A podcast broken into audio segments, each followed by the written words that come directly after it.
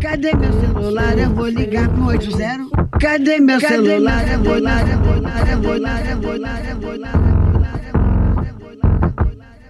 Ninféias apresenta Pílulas Feministas.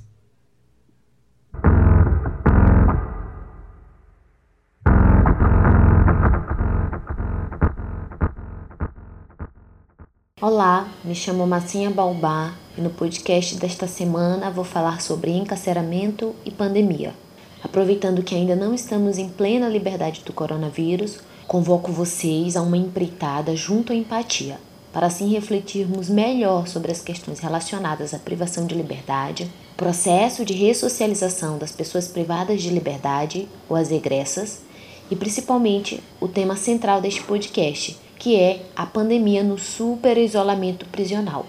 Pensando aqui que a ideia de super isolamento prisional parte do pressuposto de que, ao aplicar-se medidas de isolamento a quem já está em processo de regime de privação de liberdade, ou seja, um confinamento imposto judicialmente, o que temos como resultado é a superposição de confinamentos, a qual intitulamos de super isolamento, segundo o artigo Pandemia no Cárcere, Intervenções no Super Isolamento, das pesquisadoras Andréia Beatriz, Ivete Maria e Sérgio Garófalo.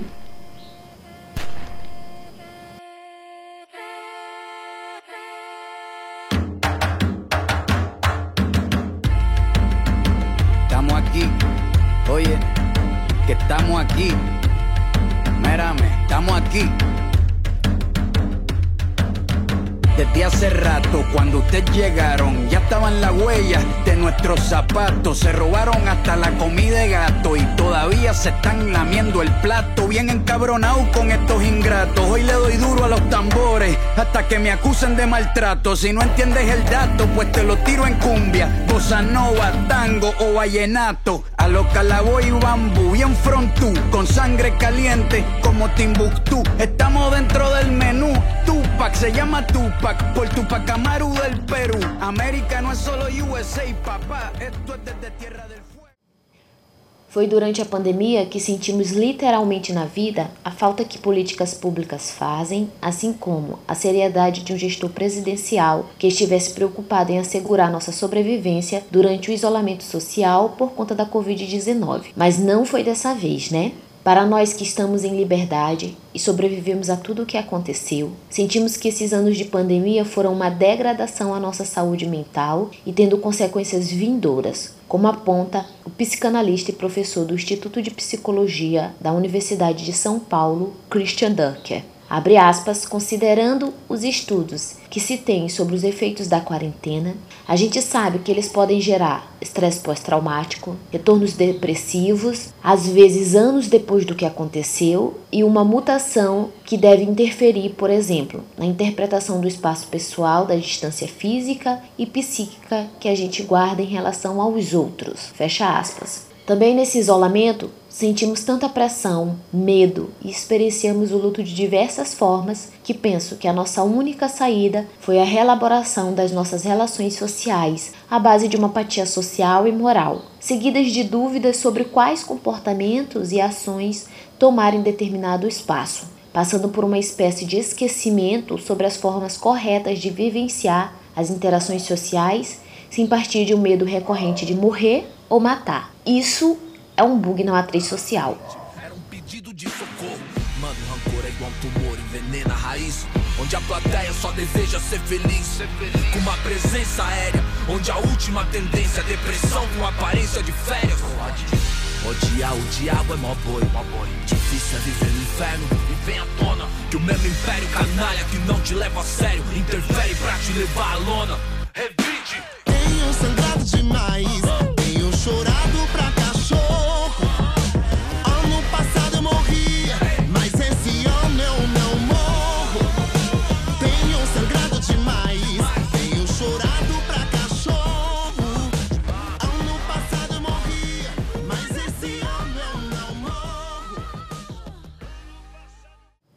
Fato é que não podemos negar o isolamento como um processo de estresse pós-traumático, permeado por medos, angústias e risco à vida, este último sendo um dos principais fatores que constitui o trauma. Se para a gente o isolamento foi traumático e modificador das interações, então como esse complexo momento histórico afetou as pessoas privadas de liberdade? E como o isolamento, enquanto super isolamento, interfere na subjetividade dessas pessoas? Como funciona esse sistema de superisolamento em celas com índice de superlotação? E quando pensamos os direitos que cerceiam a segurança e o bem-estar dessas pessoas, podemos perceber, por dados e notícias, que se antes da pandemia essa situação já era precária, durante o que denominamos de superisolamento prisional, todas as atrocidades podem ter sido cometidas sem sequer nos darmos conta. Então, como as instituições prisionais e o Estado trataram as pessoas privadas de liberdade na pandemia Outro ponto que me fez refletir foi como de fato se dá o processo de ressocialização das pessoas privadas de liberdade ou as regressas, que para mim se apresentou como sendo um problema de natureza estrutural, mas não somente isso, permeado por processos traumáticos, seguindo uma natureza de questões psíquicas. Estou falando sobre isso por conta do que havia comentado antes, sobre o processo de apatia social e moral na flexibilização do isolamento. O isolamento nos modificou interiormente e criou processos de respostas psíquicas adoecedoras e de muitas dúvidas sobre o eu e o outro. A pergunta que se apresenta é: quais traumas estão na base do nosso isolamento social e o que eles nos ensinam sobre as medidas punitivas de encarceramento. É claro que estas perguntas não serão seguidas de respostas diretas, pois esse assunto é complexo demais para se responder com tanta simplicidade. Ela demanda escuta do lado de lá, dessas pessoas e seus familiares, seguida de estudos sobre esses assuntos. É tudo muito complexo, mas começar por refletir como tudo isso é doloroso e violento demais já nos leva a um lugar esclarecedor, ou melhor, escurecedor destas questões. A regra de Mandela de 2016, ou Regras Mínimas das Nações Unidas para o Tratamento de Presos, Presas, Preses, traz informações que em 2014 o Brasil manteve sob custódia mais de 607 mil pessoas, sendo 41% delas ainda sem condenação definitiva. No ano da pandemia, de 2019 a 2021, o levantamento feito pela G1 mostra que o país tem 322 pessoas presas para cada 100 mil habitantes. A taxa considera o número de presos dentro do sistema prisional, pouco mais de 680 mil, e o de habitantes, cerca de 213 milhões. Com esse dado, o Brasil fica na vigésima posição em um ranking de aprisionamento com outros 222 países e territórios. A regra de Mandela nos diz também que nos países latino-americanos em que ainda predominam sérios problemas econômicos e sociopolíticos, a prisão acaba transformando-se em um instrumento de intervenção, exacerbando a já natural seletiva do sistema penal sobre as populações menos favorecidas econômica e socialmente.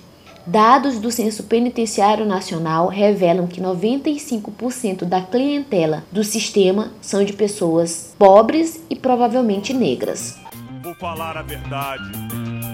A crueldade que fazem com a gente, só por nossa cor ser diferente. Somos constantemente assediados pelo racismo cruel. Bem pior que o véu é o amargo de engolir um sapo, só por ser preto, isso é fato. O valor da própria cor não se aprende em faculdades ou colégios. E ser negro nunca foi um defeito, será sempre um privilégio No artigo de título Saúde no cárcere: Impactos do encarceramento para além do contexto de pandemia, da revista do Instituto Terra, Trabalho e Cidadania, ao abordar as implicações do encarceramento para a saúde, é apresentada uma pesquisa de 2019, aplicada pelo Instituto de Pesquisa de Polícia Criminal, onde as questões de saúde e prisão são analisadas em 10 países, dentre eles o Brasil. Segundo a revista, este documento destaca que nos últimos anos houve um crescimento expressivo da população prisional em diversos países, sem que este aumento fosse acompanhado por maiores investimentos para garantir condições mínimas de dignidade. Outro ponto é que, segundo essa pesquisa, a superlotação das prisões contribuiu para a deteriorização dos padrões sanitários, cuidados com a saúde, o bem-estar e a segurança das pessoas privadas de liberdade. Assim sendo, o sistema prisional se apresenta como a causa de problemas à saúde, quando não, é responsável por agravar a condição de saúde pré-existente e ainda pode criar novas. Neste caso, não somente as questões materiais estão em jogo, mas também a falta de cuidados por conta do estresse psicossocial, violência e maus tratos aos quais a população em privação de liberdade está sujeita.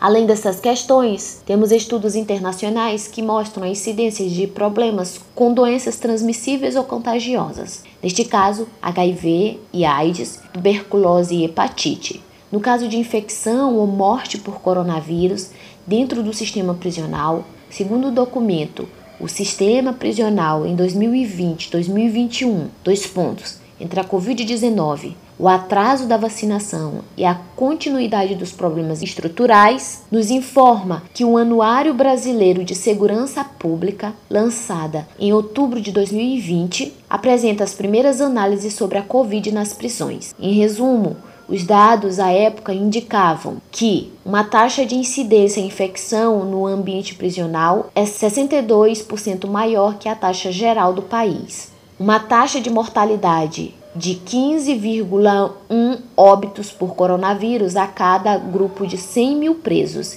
enquanto a taxa brasileira era de 67,3 óbitos por 100 mil habitantes. 0,4% dos casos de Covid-19 na prisão tem resultado em óbito. Já naquele momento, chamou-se atenção para as prováveis subnotificações dos casos e óbitos. No texto, impactos evidentes em uma população tornada invisível, dois pontos. Os efeitos do coronavírus na vida de mulheres presas e egressas, do Instituto Igarapé 2020, as informações que encontramos são que o Brasil tinha cerca de 37.200 mulheres privadas de liberdade em dezembro de 2019. O número é 13% maior que as vagas disponíveis. A fatia de mulheres que ainda não passou pela condenação chega a 35,6%. Incidências relacionadas a drogas são o tipo penal mais frequente, correspondendo a metade dos casos, o que na prática significa que parte relevante cometeu crimes sem uso de violência.